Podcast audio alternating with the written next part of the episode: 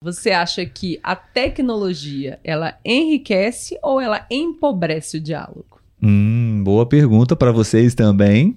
Vamos falar um pouco agora sobre essa relação, a tecnologia e o diálogo. Você acha que enriquece ou empobrece?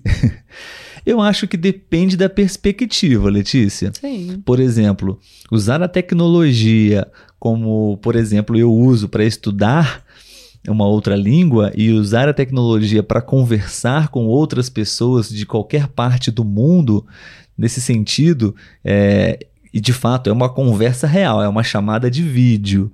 Né? Então nós estamos um olhando para o outro e tendo re realmente uma conversa real, mesmo que virtual. Sim. Mas é uma conversa. Nesse sentido, nesse contexto, eu acho que a tecnologia pode ajudar muito, porque Uh, sem a tecnologia, eu não teria a possibilidade alguma de praticar. É, teria, talvez, mas muito mais difícil Sim, sim. de praticar, de conversar com pessoas de outras partes do mundo. Né? Não- é, não temos barreiras, limites de distância na internet né, com a tecnologia.